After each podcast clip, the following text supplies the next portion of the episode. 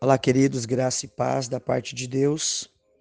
Estamos chegando aqui nesta manhã com a nossa devocional. sou o pastor Ismael e eu quero meditar com você em uma palavra que está registrada em 2 Coríntios, capítulo 4, a partir do versículo 16, que diz assim: Por isso não desfalecemos, mas ainda que o nosso homem exterior se corrompa, o interior, contudo, se renova de dia em dia, porque a nossa leve e momentânea tribulação produz para nós um peso eterno de glória muito excelente, não atentando nós nas coisas que se veem, mas nas que se não veem, porque as que se veem são temporais e as que se não veem são eternas. É fácil desfalecer e desistir.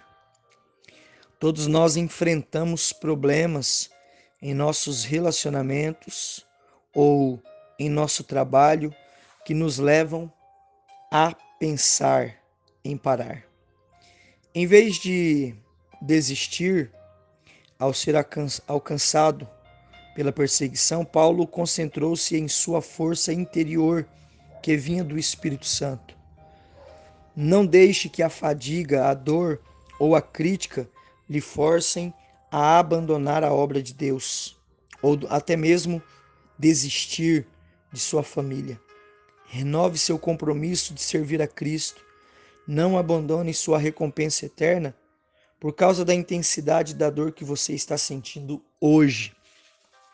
É a sua fraqueza que permite que o poder da ressurreição de Cristo lhe fortaleça a cada momento.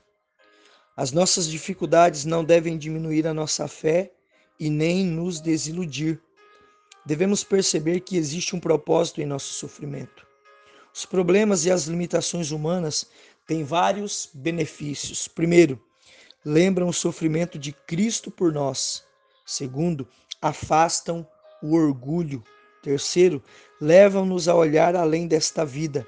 E quarto, dão oportunidades para provar a nossa fé aos outros.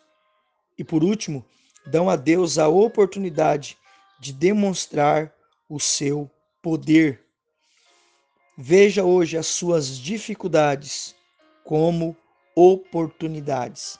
A nossa maior esperança quando estamos experimentando uma enfermidade terrível ou uma perseguição ou uma depressão, ou qualquer que seja o problema que você esteja enfrentando hoje, é a certeza de que esta vida não é tudo o que há.